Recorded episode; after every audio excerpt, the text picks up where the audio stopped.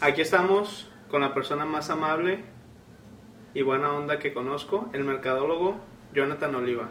Salud. Y aquí estamos con un dato muy interesante. Cuando éramos pequeños, su primer negocio era empezar a vender cualquier cosa que se encontraba. Vendía dulces, bolis, y yo por ende entré a, a vender bolis. Veamos ahí la importancia que era el saber, el costar, lo que te costaba ganarte dinero, la importancia que aprendiste desde pequeño. El gran mercadólogo y donde se empieza el imperio. Víctor Salud. Oliva. Víctor. Salud. Listo. El tema que tenemos preparado para el día de hoy son es mujeres dentro de los negocios. Y deja abro este podcast preguntándote a ti, John, ¿por qué crees que las mujeres no están tan involucradas en el mundo de los negocios como los hombres? Si de por sí el porcentaje de emprendedores comparado con empleados es más bajo, porque el de las mujeres emprendedoras es todavía más bajo que el de los hombres. Pues yo siento que, pues son cosas muy básicas. Yo siento que aún sigue reprimida la, la mujer en la sociedad, aunque se ha bajado esta, esta oprimación hacia las mujeres de alguna forma, pero sigue ahí. En algunos países en el mundo se siguen prohibiendo que uses pantalones, se siguen haciendo muchas cosas que las mujeres no pueden hacer. Y siento que es esto que aún siguen excluyendo a las mujeres o sigue siendo un poco más difícil para ellas el que lleguen a ciertos lugares porque siento que la sociedad de alguna forma no quieren que ellas lleguen porque dicen, no, ¿cómo va a estar una mujer en ese puesto? O porque va a estar haciendo X cosa. Que yo siento que ellas tienen la capacidad y a veces hasta mejor que los hombres, pero es cuestión de que en la sociedad a veces no, no se lo permiten o hay como paredes que ellas chocan. Entonces, tú dirías que lo que está parando a las mujeres, no simplemente a emprender, pero a subir en el ámbito laboral, es la sociedad? Yo siento que es la sociedad, aparte que de ellas mismas a veces ellas no quieren. Porque hay, hay mujeres que, pues que si ellas, cuando ellas ponen como todo su empeño a lograrlo y eso lo, dicen, no, pues voy a ir a, voy a llegar a esta isla, ¿no? A un objetivo en mente, que si se lo hacen como todos los objetivos para esto, llegan a, a cumplirlo. O sea, no, no estoy culpando solamente a la sociedad, estoy diciendo que la sociedad es un gran factor de que ellas ah, estén oprimidas de alguna manera, pero también tiene que ver cómo ellas interactúan con, con su mente, ¿no?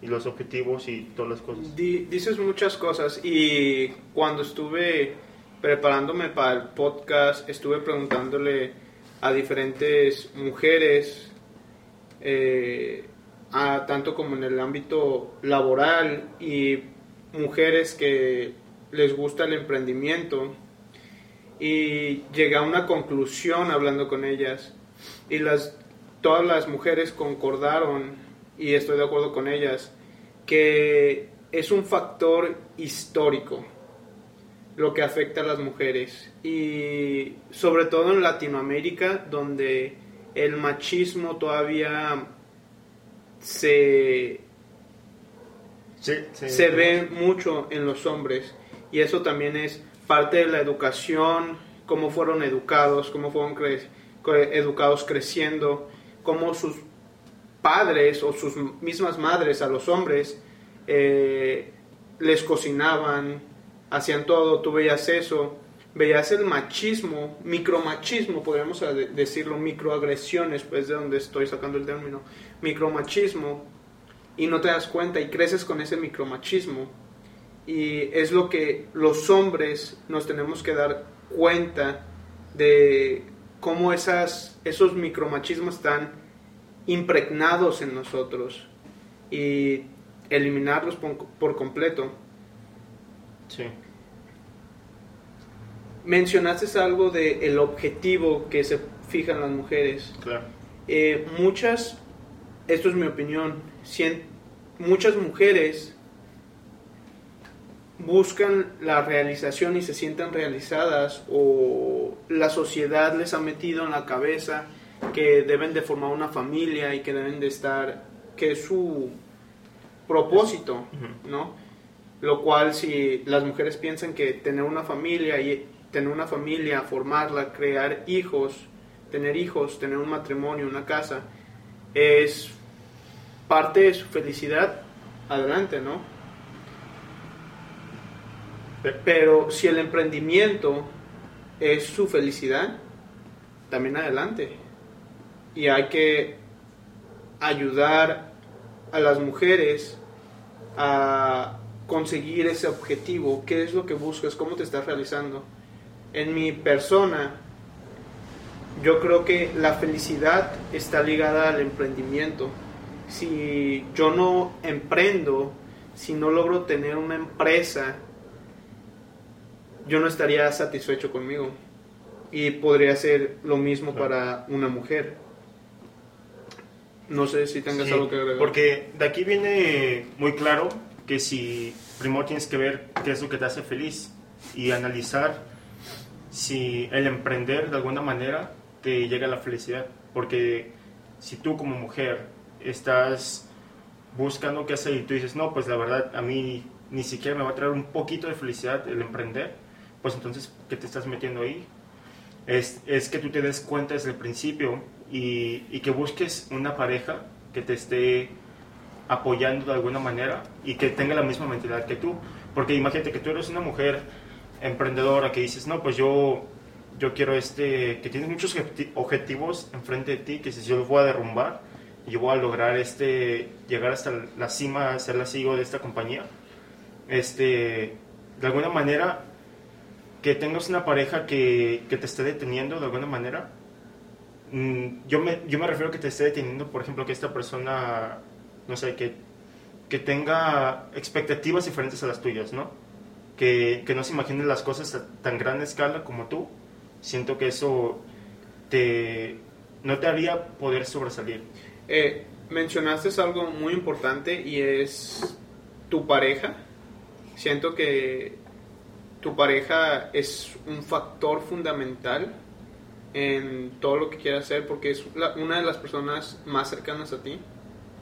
Y puede ser que tu pareja te dé alas, te, corte. Te corte, eh, puede ser que tu pareja te corte las alas o te ponga escalones para llegar a donde quieres llegar. Porque siendo hombre, siendo mujer, puede ser que seas una mujer y quieras lograr más y tu pareja hombre te esté frenando o viceversa.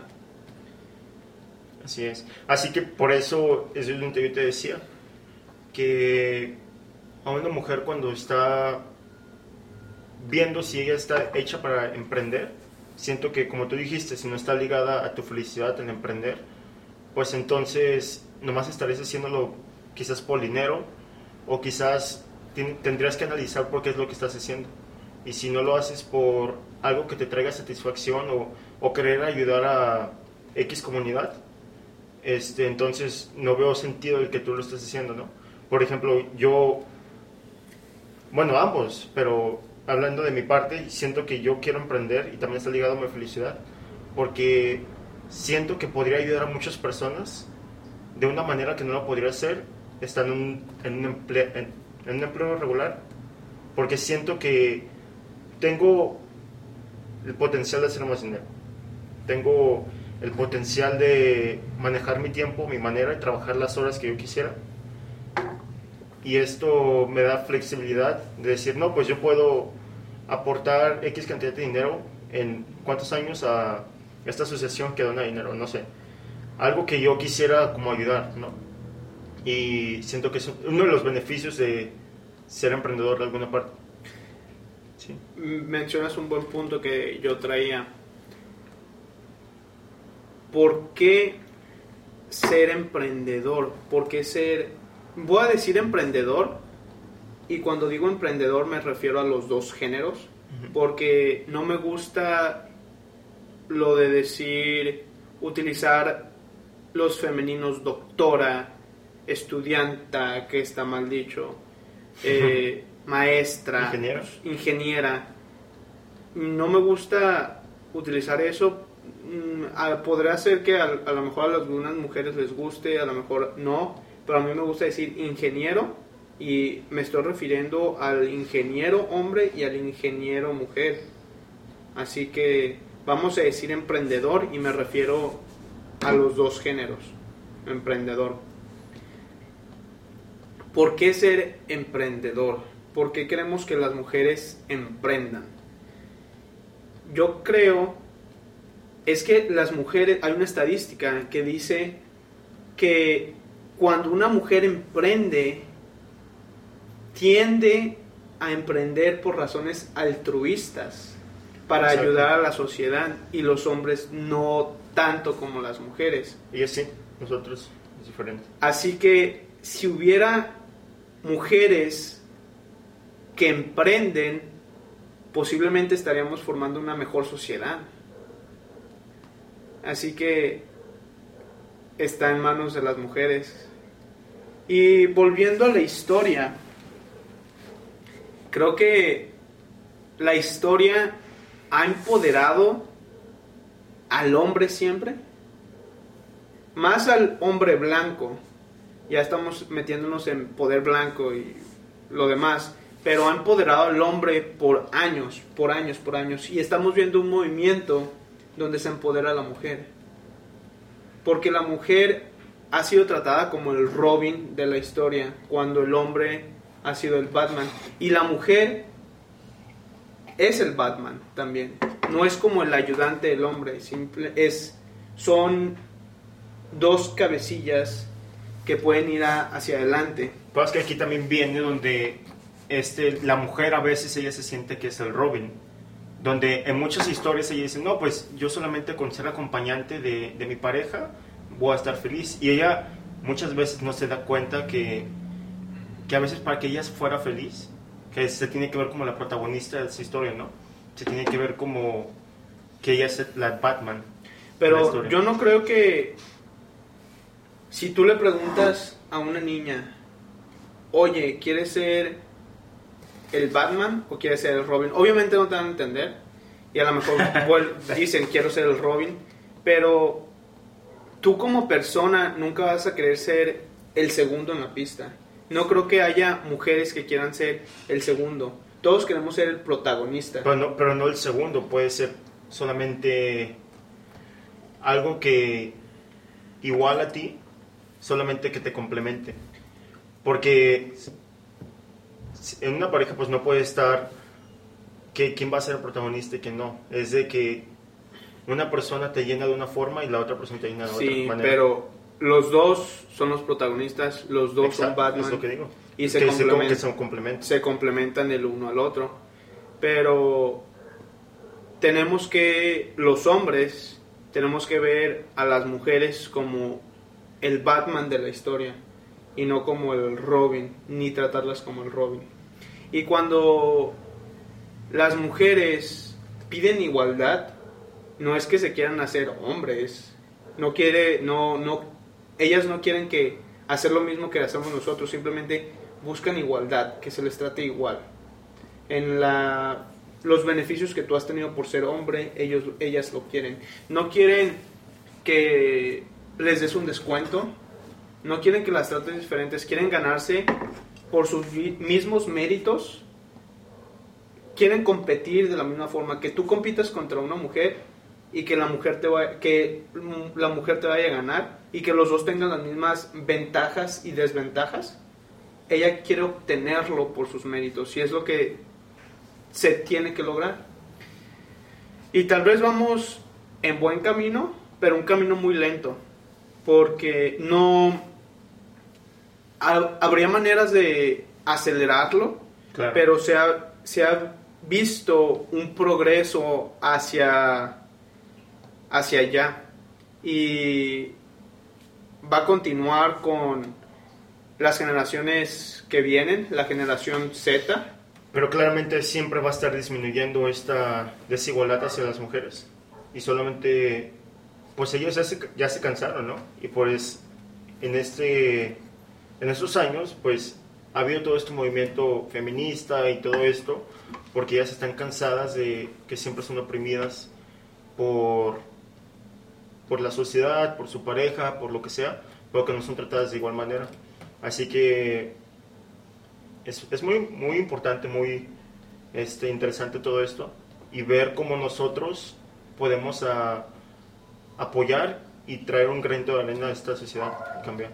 Mencionaste el término feminismo y creo que ese término está muy satanizado por la sociedad y creo que es por la palabra machismo.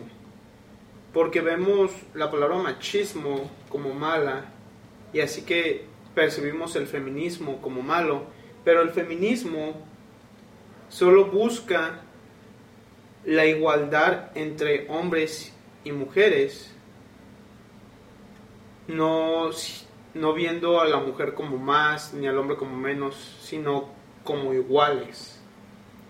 Hay una estadística por la CMO, me parece, de Facebook, Chief Marketing Officer, donde se habla del año 2050 que ni para ese momento, con las tendencias que hay, va a llegar la mujer a ser a estar al mismo nivel en puestos directivos en la oficina C, que cuando digo la oficina C me refiero al CFO, CMO, CEO, a todos los Cs, ¿no?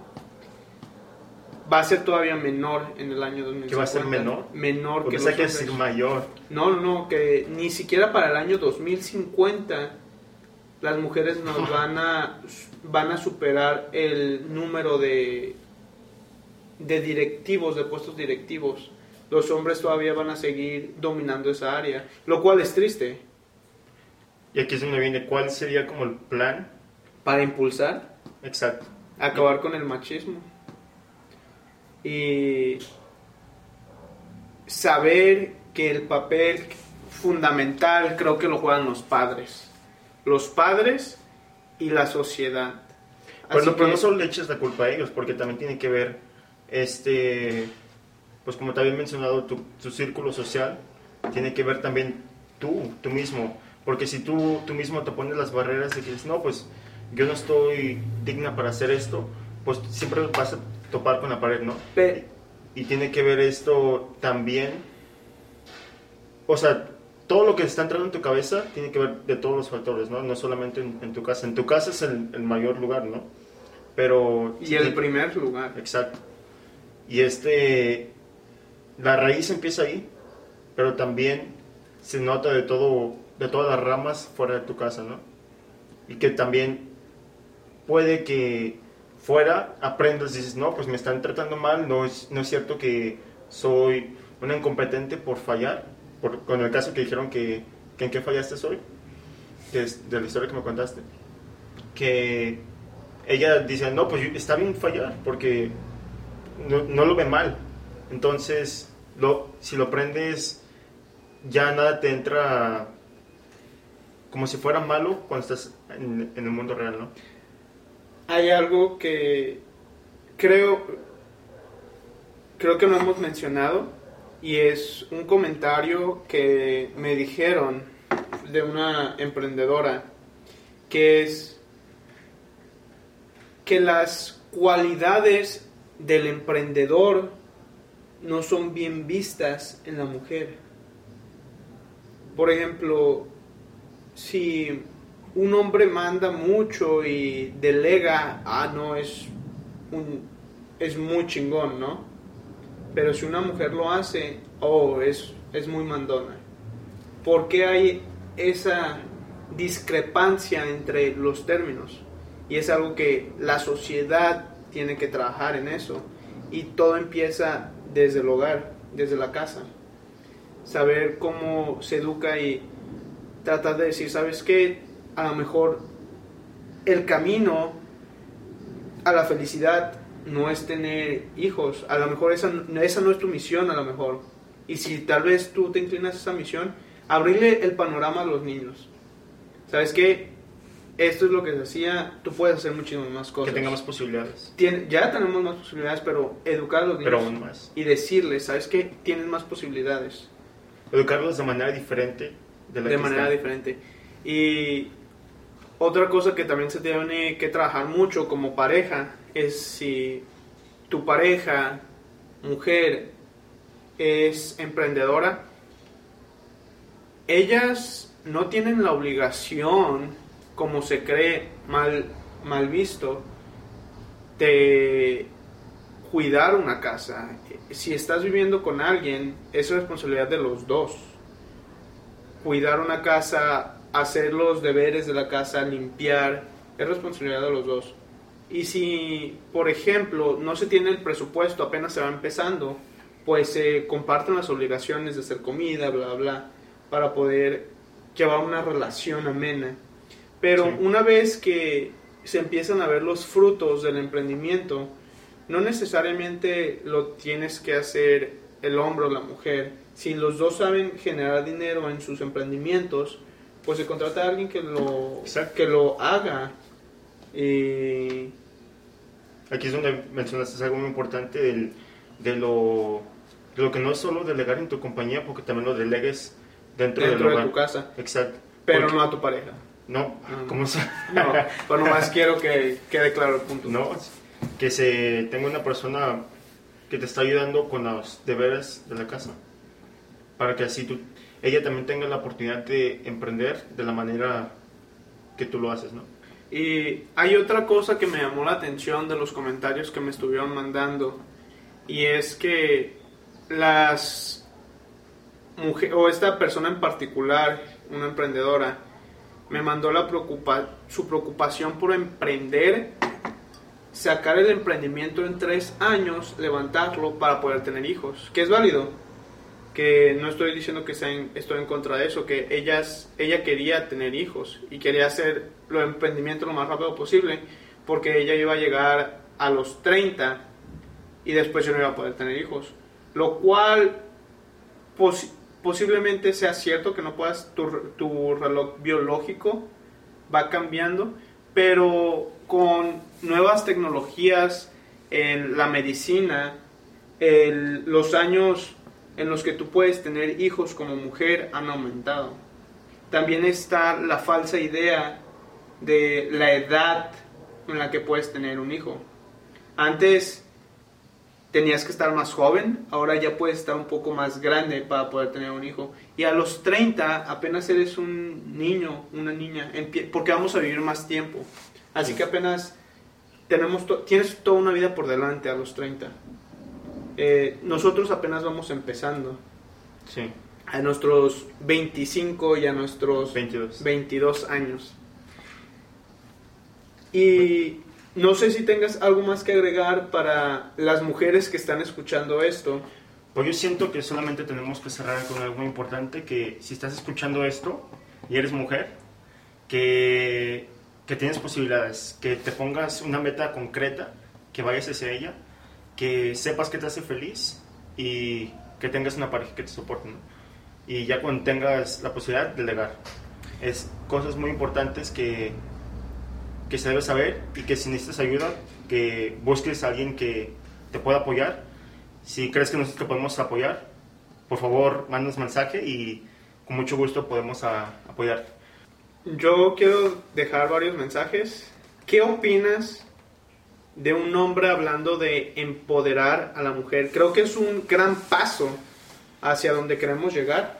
Claro. Déjalo en los comentarios. Siento que es muy importante que la mujer sepa que tiene más posibilidades, de que puede lograr lo que ella quiere si tiene la pareja correcta, si tiene el objetivo correcto y que empiece a fijarse más en ella y cómo llegar a hacer lo que quiere, ¿no? Unas últimas palabras, ¿tú qué tienes para decirle? Claro que O sí. sea, Ámate, empodérate, no estés con ningún cucaracho y sé el Batman de la historia, porque yo quiero que seas el Batman. Damos por concluido el podcast de hoy y Bien. Síguenos para, Para más. más. Nos vemos. Vámonos.